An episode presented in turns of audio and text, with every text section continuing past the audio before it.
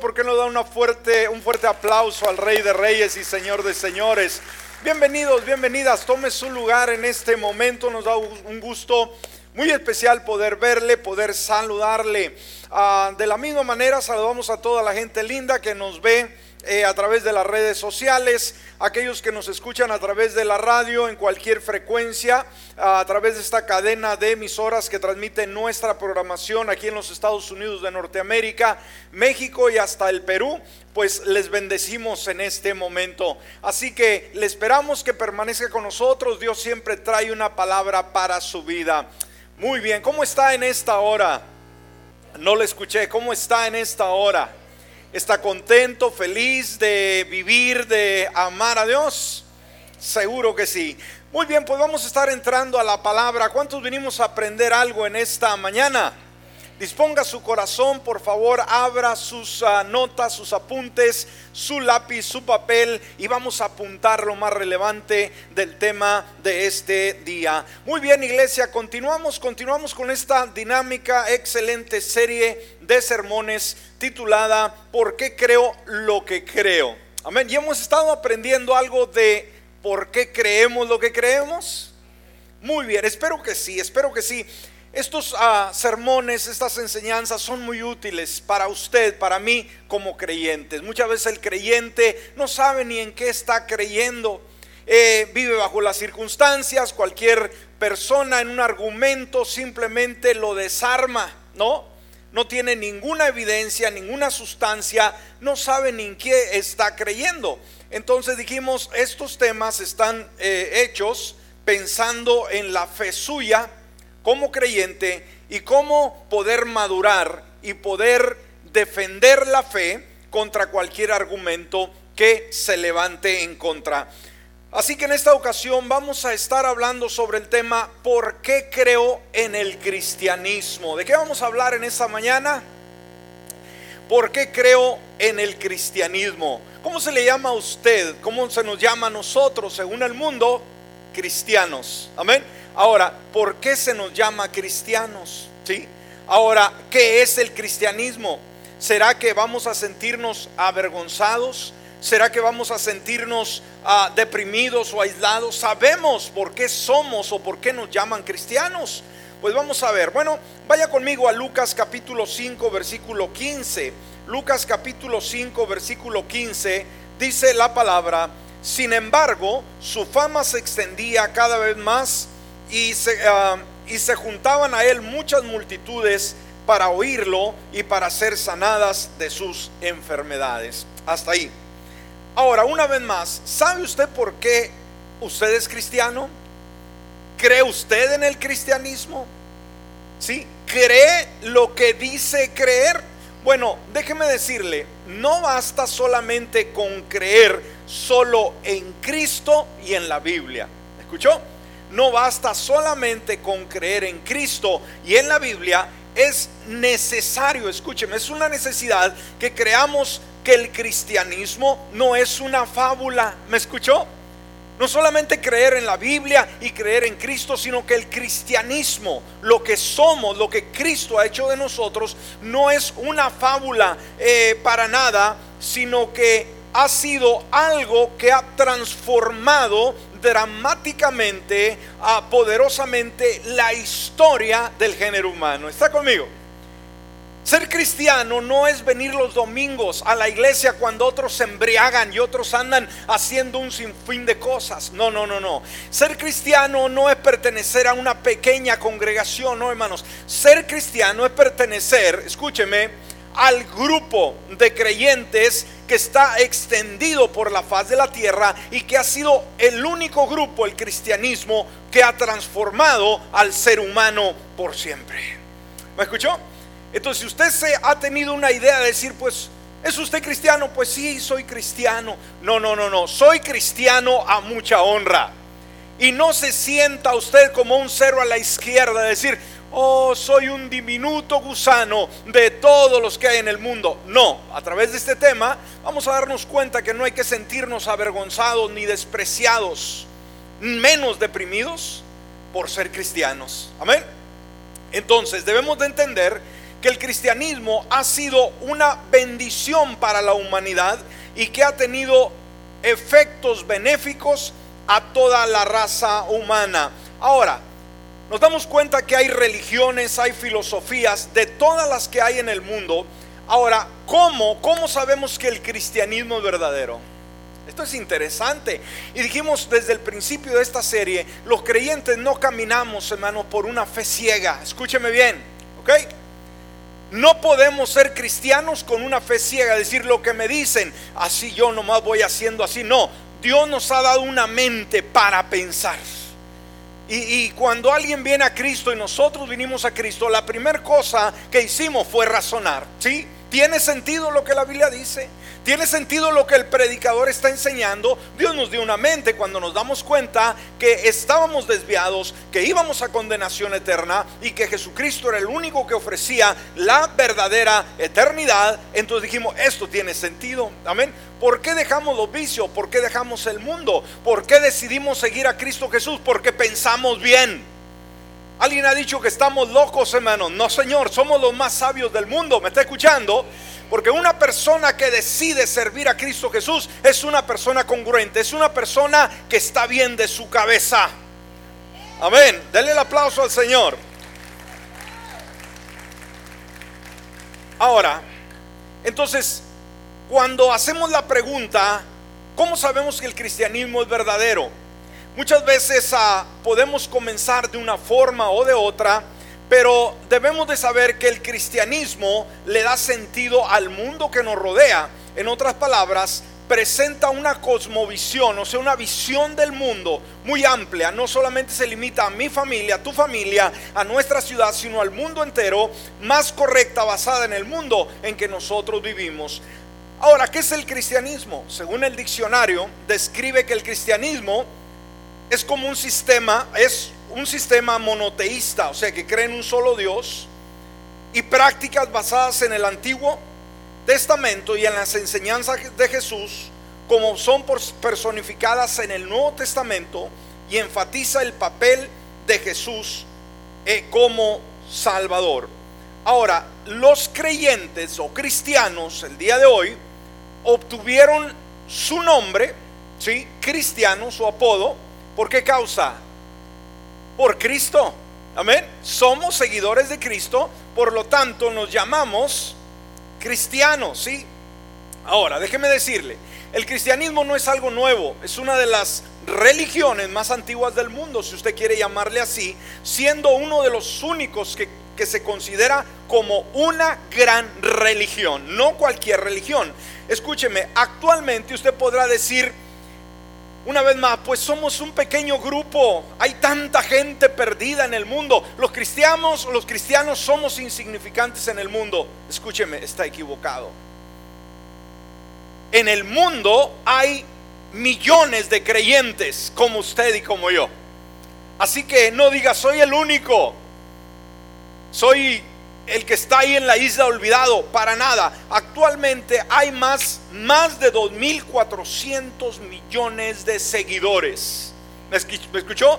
Más de qué? 2.400 millones de seguidores, que es el mayor número de creyentes en todo el mundo. La palabra cristiano obviamente se refiere directamente a la palabra de Cristo. En este caso significa Mesías o una persona ungida o, consagrada. Ahora, ¿cuál es la historia? Punto número uno. ¿Cuál es la historia del cristianismo? La historia del cristianismo en sí es la historia de la civilización occidental. El, cristianismo ha tenido una extensión, un logro impresionante y una influencia de gran eh, penetración en la sociedad en las artes, en la música, en el idioma, en la política, en las leyes, en la vida, en la familia, en las fechas del calendario, en la música y la manera en que nosotros pensamos. Fíjense nada más. El cristianismo no es algo reservado para unos cuantos, no, no. Por favor, no se limite a eso. Por eso, a, medida analizamos este tema, usted siéntase orgulloso de sus raíces Siéntase contento de decir, soy cristiano a mucha honra. ¿Por qué? Porque todos los que se llamaron cristianos en la antigüedad fueron hombres y mujeres de calidades impresionantes, amén, cualidades impresionantes. Entonces, eh, el cristianismo ha influenciado, dijimos, en, en, todas estas áreas, en la música, en el arte, en la ley, en, las leyes, en, en los idiomas y en la forma en que nosotros pensamos todo ha sido coloreado por la influencia cristiana por casi dos mil años. Por lo tanto, es importante, iglesia, que nosotros conozcamos un poco de la historia del cristianismo. Y sabe, los días miércoles, si usted ha estado viniendo, usted ha estado aprendiendo historia del cristianismo, ¿verdad que sí? Si se lo está perdiendo, le animo a que no falte los miércoles, porque estos temas, dijimos, es nuestra herencia, nuestro legado. Nos dice de dónde venimos, nos dice cuáles son nuestras raíces y conocer eso le da sentido a nuestra vida.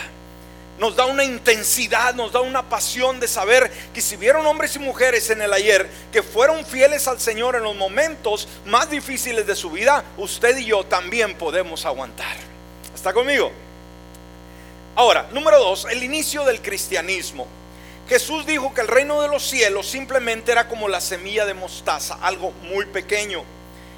Mateo capítulo 13, versículo 31 al 32 dice, les presentó otra parábola diciendo, el reino de los cielos es semejante al grano, al grano de mostaza que un hombre tomó y sembró en su campo. Esta es la más pequeña de todas las semillas, pero cuando crece es la más grande de las hortalizas y se convierte en árbol de modo que vienen las aves del cielo y hacen nido en sus ramas. Entonces, aquí en esta parábola el Señor estaba diciendo cómo el reino afectaría, el cristianismo, el reino de Dios, afectaría al mundo entero. Fíjese, hace más de dos mil años cuando pues todavía no existía la iglesia, ¿sí?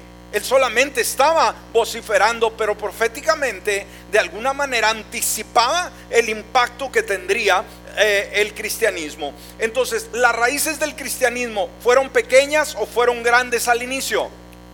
Las raíces pequeñas. Amén. Ahí dio la parábola Jesús. Amén. Un rabino, sí, o sea, el Señor Jesús, ¿qué es lo que hizo? Predicó. ¿Quién le hacía caso? Había mucha gente que lo ignoraba, lo catalogaban de ignorante, de religioso sucesivamente. Predicó, hizo unos cuantos milagros y en sí el cristianismo, hermanos, ahí comienza. En sí el cristianismo, cuando comienza? Comenzó 50 días de que Jesús, después de que muere y resucita, después de 50 días de su resurrección, ahí comienza el cristianismo o la iglesia. Jesús había prometido que él haría con la iglesia, la edificaría. Esto lo vemos en Mateo 16, 18. Yo también te digo que tú eres Pedro y sobre esta roca edificaré mi iglesia y las puertas del Hades no prevalecerán contra ella. Entonces veamos, ahí estuvo, tuvo un inicio. ¿Se acuerda cuando Pedro predica a aquella multitud? Tres mil personas se convierten en un solo sermón. Amén. Ahí empezó la semilla de mostaza a crecer. Y hoy hay decenas de millones de personas en el mundo que han hecho las metas de su vida el servirle solo a Jesucristo. Sabe, en el tiempo del Señor, ¿quiénes gobernaban? El, gobierno lo tenían los emperadores romanos, los gobernantes. E, ellos regían con barra, vara de hierro. Pero ahora, ¿dónde están ellos, los emperadores? Están sus cuerpos en la tumba. Pero Jesús Hoy más que nunca, hermanos, que fue en ese tiempo que los emperadores gobernaban, todos están en la tumba, pero Jesús está más vivo que nunca. Aleluya. ¿No le da gracias al Señor? Dele un aplauso. Ahora, en poco más de dos mil años, escúcheme hermanos, en poco más de dos mil años, el cristianismo ha pasado a ser de una pequeña comunidad de discípulos Hacer una religión mundial con más de 2.400 millones de seguidores. ¡Wow! Impresionante. Los discípulos creen ustedes que tendrían idea del impacto que ocasionarían en el mundo y en la sociedad? Para nada. Jesús, ¿qué cree de Jesús? Claro que sí, claro que sí. En sus primeros siglos el cristianismo consiguió una tasa de crecimiento increíble. Fíjese, se estima, que ya tenía, escúcheme bien, unos 30 millones de seguidores en el 350 después de Cristo. 350 años después de que Jesús asciende al cielo, ya había en el mundo un promedio de 30 millones de seguidores. Wow, solo en 300 años. Pero las cosas podían haber sido de otra manera. Ahora, los académicos, los estudiosos creen que ahora eh, se han levantado profetas con un sinfín de religiones de distintos tamaños y a través de los diferentes tiempos.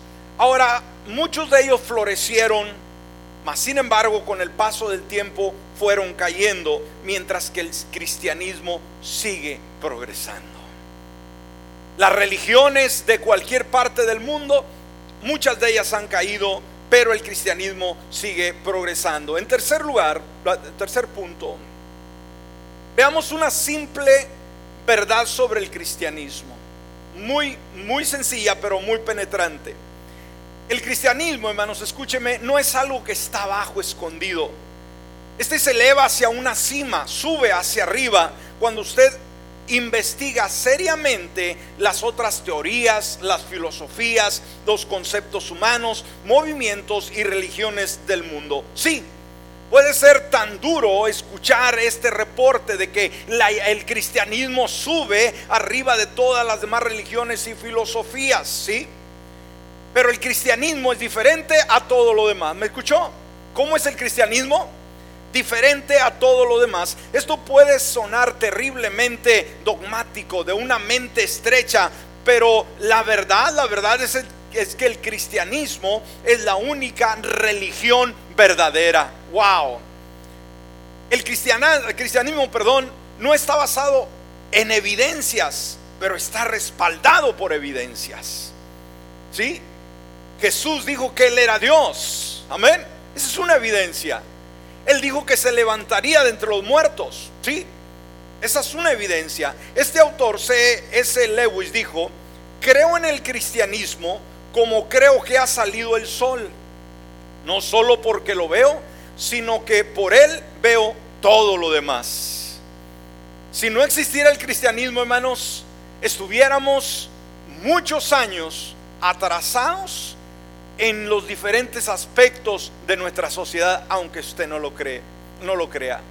Y hay mucha evidencia y hay mucho material que podemos nosotros estudiar para darnos cuenta lo que el cristianismo ha aportado desde siempre a nuestra sociedad. ¿Sabe usted que el día de hoy tenemos hospitales?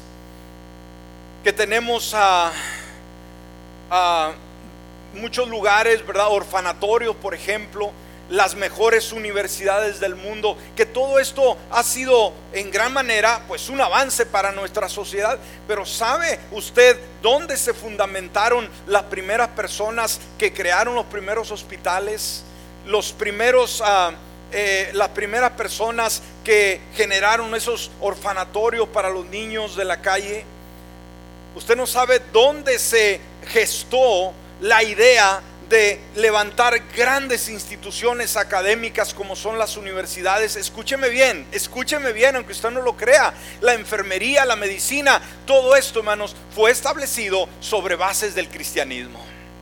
La gente no lo sabe. Ahora, las universidades, lamentablemente, el día de hoy, hermano, están muy distantes de lo que fue al principio. Las universidades han perdido el rumbo, pero su principio tuvo su fundamento en el cristianismo. Y vamos a ver en el punto número 4, ¿qué es lo que ha logrado realizar el cristianismo? Y esto es importante. Dijimos, hermanos, aquí no solamente nos metemos a bases bíblicas, sino vamos a estar viendo la historia como lo hemos tocado en todos estos temas. Ahora, Jesucristo viene a ser el fundador del cristianismo y ha transformado este, obviamente virtualmente, todos los aspectos de la vida. Amén a Jesucristo es el hombre más grande que jamás haya vivido y ha transformado virtualmente todos los aspectos de la vida y la mayoría de la gente lo sabe. Cuando él nació, hermanos, un día allá en Belén, él nació con él una nueva era. ¿Está conmigo, hermanos? Cuando nació Jesús, ¿qué nació? Una nueva era. Mateo capítulo 2, versículo 1 y 2 dice, cuando Jesús nació en Belén de Judea en días del rey Herodes, vinieron del oriente a Jerusalén unos magos diciendo, ¿dónde está el rey de los judíos que ha nacido? porque su estrella hemos visto en el oriente y venimos a adorarle. Entonces el nacimiento de Jesús fue un acontecimiento trascendental. Fue el nacimiento de la persona más, escúcheme, extraordinaria de toda la historia. Jesucristo ah, es más que un hombre grabado en la historia. Escúcheme, Jesucristo es mucho más que un hombre grabado en la historia. Jesucristo es la historia. Amén, ¿me escuchó? Dele un aplauso al Señor. Ahora, ¿por qué creo en el cristianismo? Y vamos a dar algunas evidencias que yo espero que usted las apunte y que esto le dé una vez más identidad, le dé confianza, le dé las bases como para estar siempre firme y no desmayar, dijimos, y no avergonzarte ante una sociedad que continuamente está desacreditando el cristianismo. ¿Está conmigo? Muy bien, ¿por qué creo en el cristianismo? En primer lugar, creo en el cristianismo porque se sobrepuso a la persecución. Amén. Y esto lo hemos visto también, dijimos en otro tema anterior, y lo estamos viendo también los miércoles. El cristianismo, desde que surgió, hermanos, se levantó el enemigo con una furia terrible tratando de aplastarlo y detenerlo.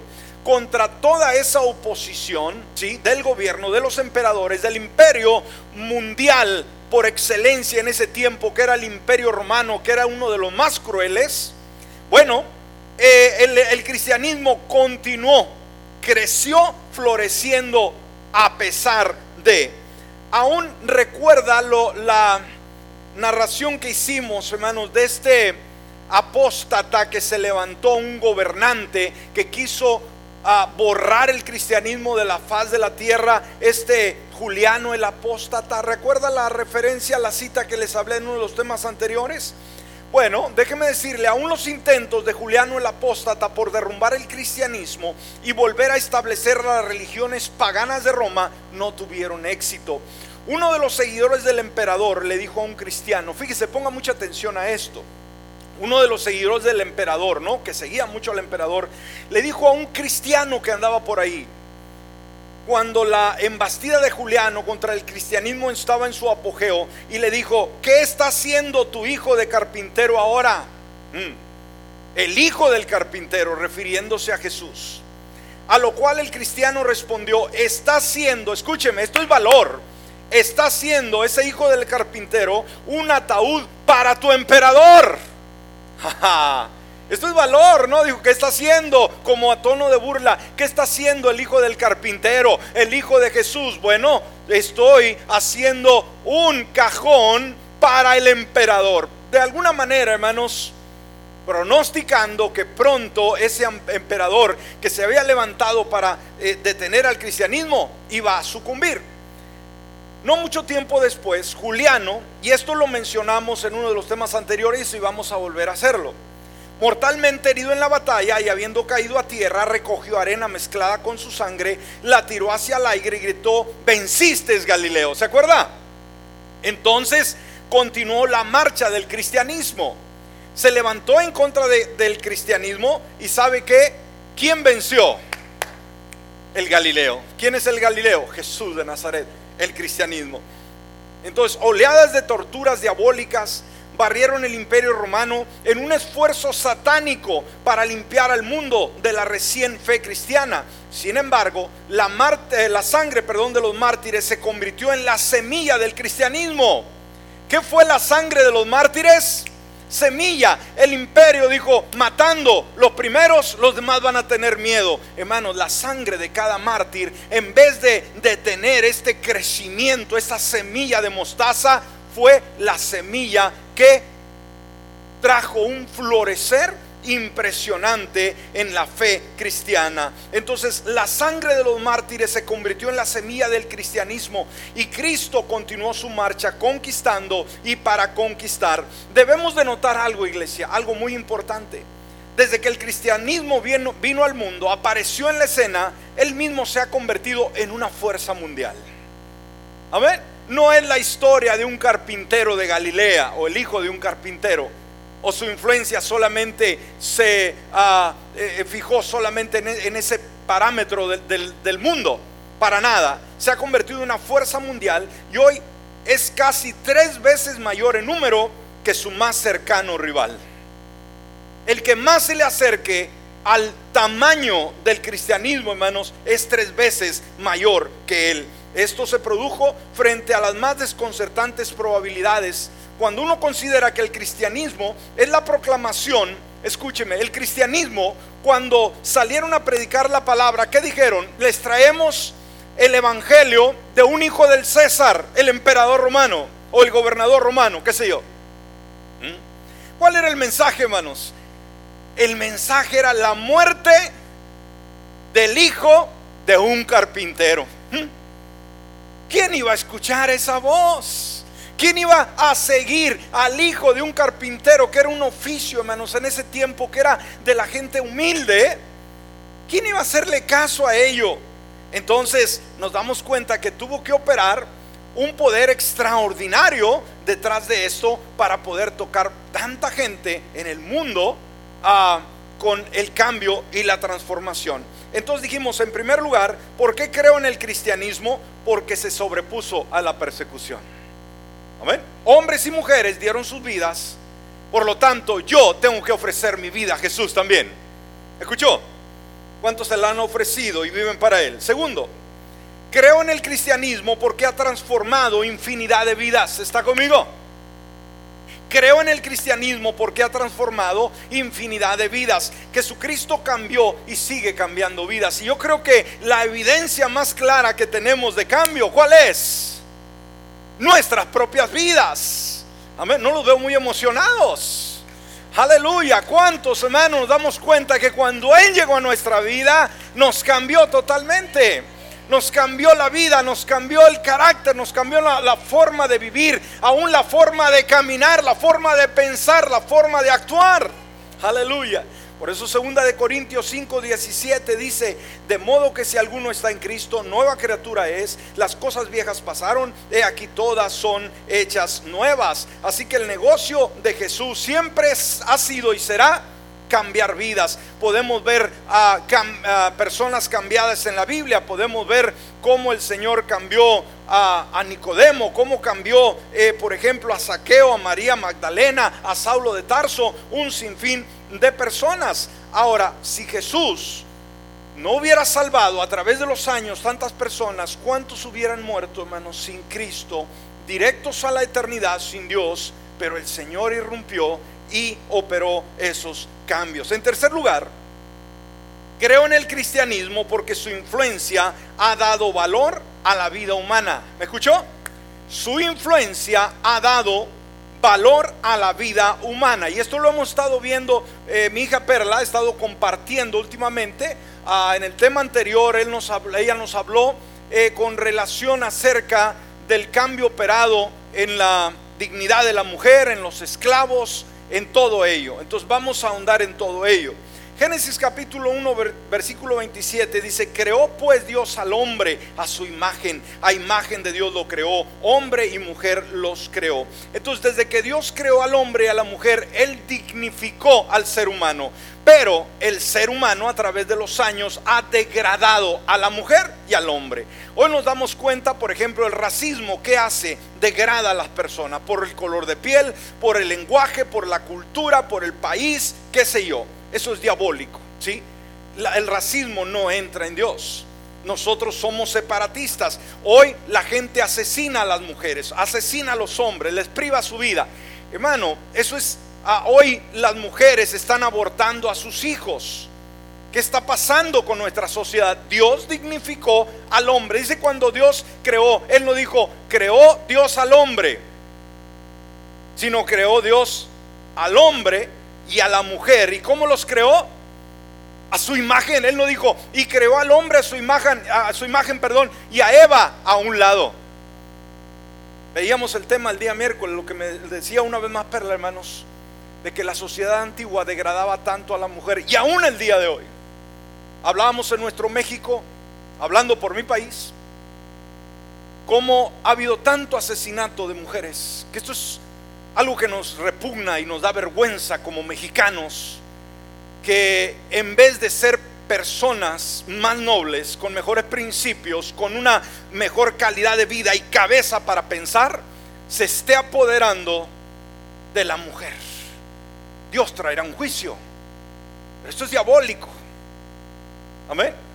Y no solamente la sociedad ha degradado a la mujer, sino la iglesia misma el día de hoy. Hay iglesias que el día de hoy no quieren darle ningún reconocimiento a la mujer, no las ordenan al ministerio, no pueden ser pastoras, no pueden enseñar a los hombres. Hmm. Hermano, es algo que seguimos arrastrando. Pero ¿qué dijo Dios? Creó Dios que al hombre y a la mujer, ¿cómo? A su imagen. Pero nosotros, ¿qué hemos hecho?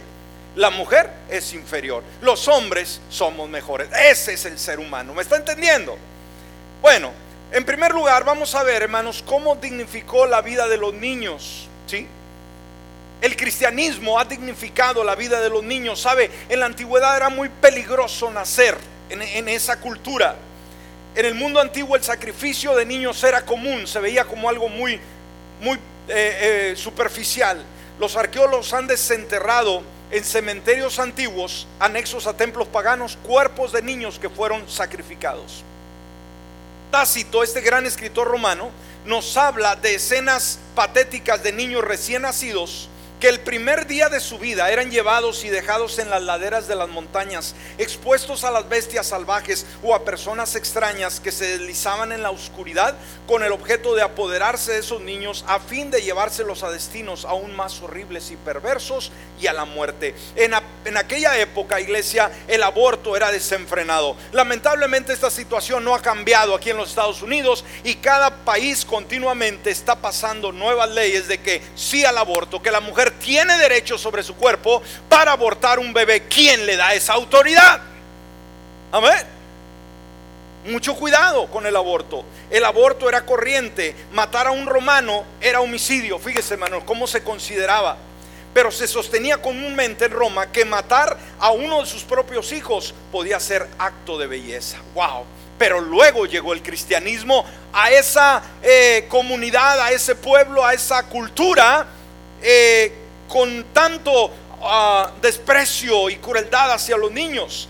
Desde entonces el cristianismo ha estimado la vida como sagrada, aún en la vida del seno materno. En la antigua Roma los cristianos salvaron a muchos de sus niñitos y los crearon de acuerdo a la fe. De igual manera en, en nuestra época, pese a la virtud censura, virtual perdón, censura impuesta por los medios de comunicación, los cristianos están ayudando a millares de mujeres embarazadas mediante centros de embarazo críticos a favor de la vida en todos los países. El aborto el abandono, de niños y el infanticidio desaparecieron en la iglesia primitiva a causa del cristianismo. La influencia del cristianismo le dio valor a la vida humana. ¿Está conmigo? La influencia del cristianismo le dio valor a la vida humana. Oh, nuestros hijos son protegidos. Ahorita podemos ver mamás con sus bebés en brazos, queriéndolos, amándolos, eh, no queriendo que se vayan un día de la casa, aun cuando se casan. Todo esto lo produjo el cristianismo. ¿Está conmigo? No Roma.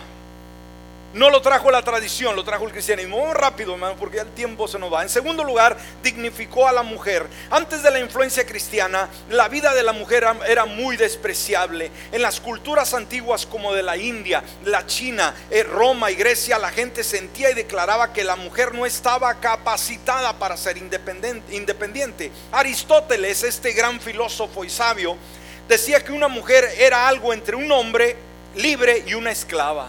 Wow, qué tremendo. Sin embargo, en los últimos siglos, a raíz del cristianismo moderno, se ha mejorado mucho la vida de la mujer en muchos países. Aunque sabemos que el día de hoy todavía hay países, hermanos, países musulmanes, que todavía la mujer, hermanos, eh, la traen muy restringida. ¿Ha visto usted en algunos lugares, aún aquí en nuestro país, que hay mujeres que no les permiten andar sin cabeza destapada y aún su cara destapada.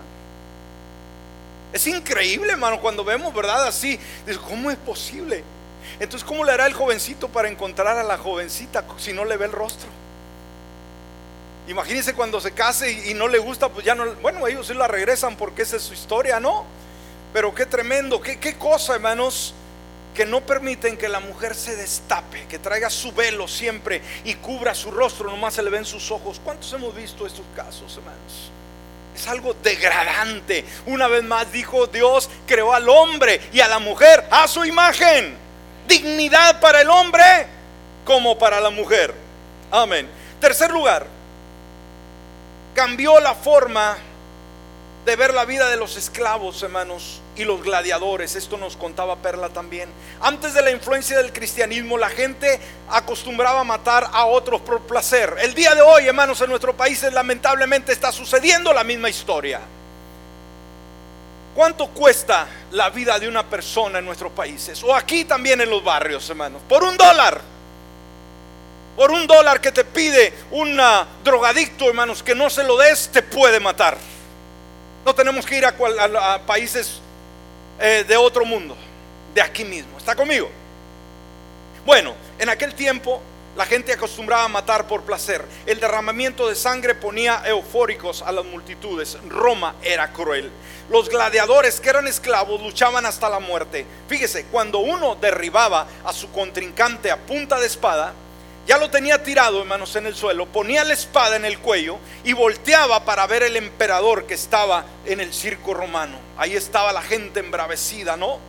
Entonces, cuando uno derribaba a ese ah, contrincante, dirigía su mirada a César, quien lo por general daba la señal del pulgar hacia abajo. Cuando César se paraba y le hacía esta señal así, hermanos, con el dedo hacia abajo, aquel gladiador enterraba su lanza o su espada en el corazón, en el cuello del contrincante. Y era una euforia. Esto era horroroso, hermano, vivir en ese tiempo. Imagínense. Es increíble. Como vemos el día de hoy, casos de tortura, que la gente, hermanos, todavía ah, tiene ese, deseo de estar viendo esas atrocidades. Dios nos libre. Amén. Se sabe que muchos de los primeros cristianos fueron destrozados y devorados por los leones ante el alborozo y burla de la multitud. Es increíble. Ahora, vamos rápidamente. A, en cuarto lugar, hermanos, en cuarto lugar, podemos ver también el cristianismo el logro que tuvo en el progreso. Escúcheme, el día de hoy si decimos hemos progresado, ya no estamos como antes. No son ni por los mejores gobiernos, la mayor educación que ah, hayan obtenido, sino la raíz está en el cristianismo. Lo acepta el mundo o no lo acepta. Escúcheme. Por eso cuando alguien cataloga al cristiano de inepto, de analfabeta o lo que sea, hermanos, debemos tener mucho cuidado y decir, jamás somos analfabetas. Somos las personas más sabias porque nos nutrimos de un Dios sabio que tiene una palabra que me da sabiduría, me da entendimiento, me da capacidad para vivir. Alguien puede darle un aplauso al Señor. La ciencia, como lo dijo un científico, nunca hubiera podido podido originarse en ninguna otra cultura. Escúcheme, la ciencia jamás hubiera tenido ah, ese desarrollo en ninguna otra cultura. No habrían podido originarse posiblemente en las culturas musulmanas. Escúcheme, los musulmanes que creen en su Alá, que creen en su ah, eh, líder religioso, hermanos, si ahí hubiera surgido la formación, jamás se hubiera logrado. Estos tan terribles los musulmanes. Y usted sabe la historia de ellos. Amén. A la cultura musulmana a causa de su creencia en el fatalismo que le impide absolutamente cualquier concepto de progreso científico. No habrían podido originarse entre los budistas. No, hermanos, el, el, el avance, el crecimiento, el progreso nunca hubiera podido gestarse entre los budistas ni entre los hindúes de Asia a causa de su creencia de que el mundo físico no es real, que no existe sino Dios y que todo es una pura imaginación. Solo en el cristianismo, escúcheme, pudo llegar a ser la ciencia. ¿Dónde germinó, hermanos? ¿Dónde tuvo el sustento, el nutriente para que la ciencia, para que el progreso pudiera ser una realidad? En el cristianismo. No en la idolatría, no en el pecado. Ahora, punto, hermanos. Número 5, punto número 5, vamos rápido. En la educación, fíjese la formación en la educación. Una vez más, ya vimos el progreso ahora en la educación. Solo a través del cristianismo vino la educación al mundo. Ni un amén, qué barbaridad. Solo a través del cristianismo vino la educación al mundo. ¿Qué dirá un escéptico y un ateo allá ahorita, hermanos? Uh, estará hablando obscenidades, ¿no? Pero quieran aceptarlo o no aceptarlo, ese mundo ignorante, ese mundo alejado de Dios, ese mundo que continuamente está rechazando a Dios, escúcheme, escúcheme bien, solo a través del cristianismo vino la educación al mundo.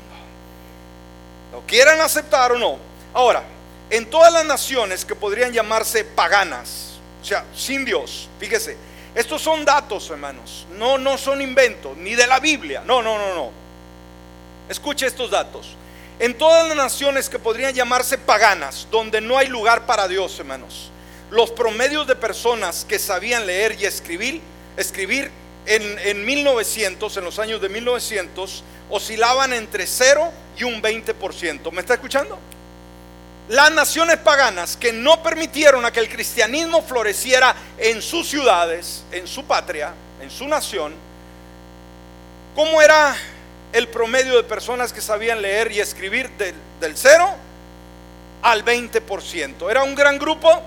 No. Bueno, vamos a un segundo grupo aquellas que podían calificarse como católicas romanas. Y el romanismo, hermanos, entró y supuestamente evangelizó Latinoamérica, un montón de países. E introdujeron el romanismo, eh, un sinfín de cosas. Bueno, aquellos que podían calificarse como católicos romanos, como España, Italia, y no dejamos a nuestro México lindo y querido en la lista. Amén y otras por estilo, escúcheme, tenían un promedio de alfabetismo que oscilaba entre 40 y un 60%. 40 y un 60%. Ahora, escúcheme, y esto hace la gran diferencia. Todas las naciones que se podían calificar como protestantes, ¿ha oído ese término usted protestantes? Dice, oiga, ¿es usted protestante? O los protestantes, ¿no? Nos dicen en los pueblitos por aquí, por allá. Bueno, a mucha honra, ¿verdad? Protestamos en contra del pecado.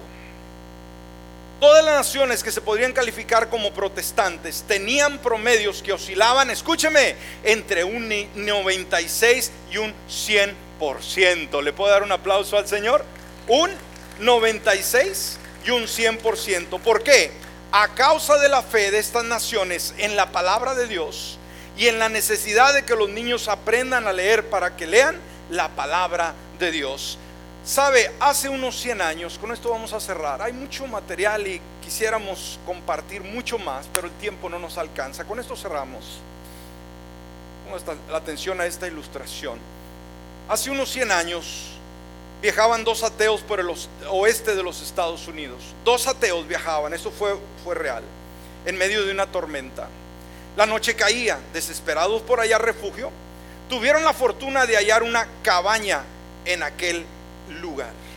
Su ocupante, un canoso viejo montañés, curtido por la intemperie, bondadosamente les permitió dormir en uno de sus dos cuartos.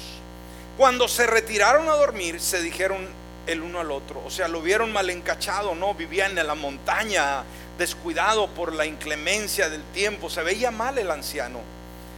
Aquellos eran ateos y muy ariscos, dijeron, ciertamente este hombre nos caerá encima mientras estamos dormidos y nos matará para robarnos cualquier cosa que tengamos de valor.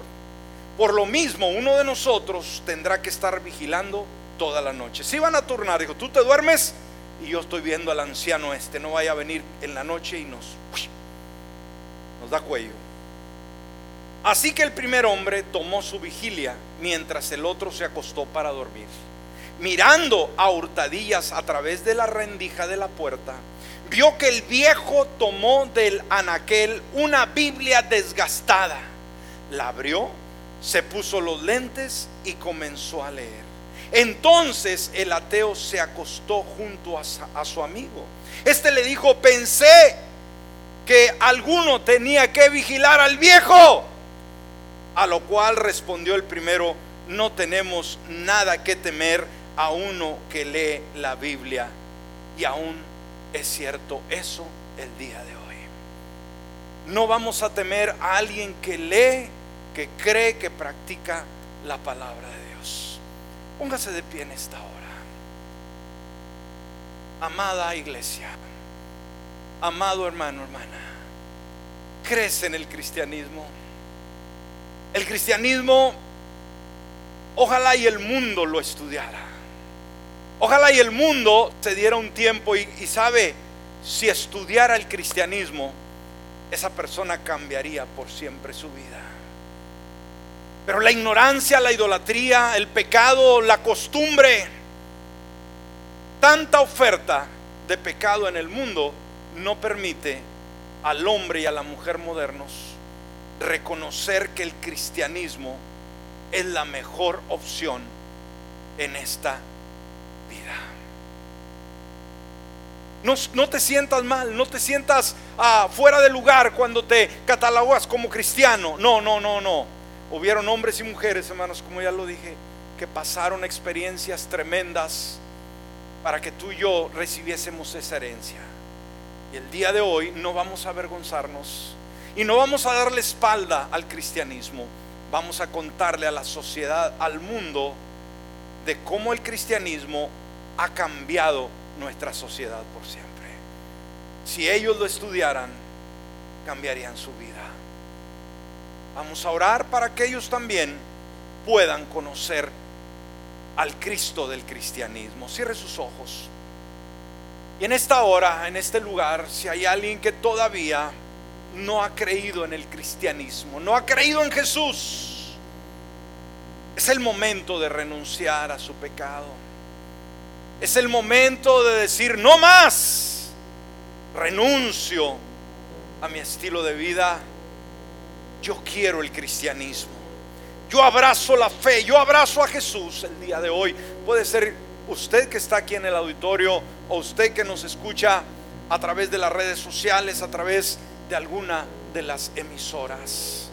En este momento, ahí donde usted se encuentra, cierre sus ojos y dígale, Padre Celestial, en este preciso instante, yo creo que tú eres el Salvador del mundo. Creo que eres el único y suficiente Salvador. Yo creo que el cristianismo es real y que ha traído cambios asombrosos a la sociedad y a mí en particular. Por eso en esta hora, con fe y determinación, yo renuncio a mi pecado y abro la puerta de mi corazón para que tú vengas a morar en él. Por Cristo Jesús. Amén y amén.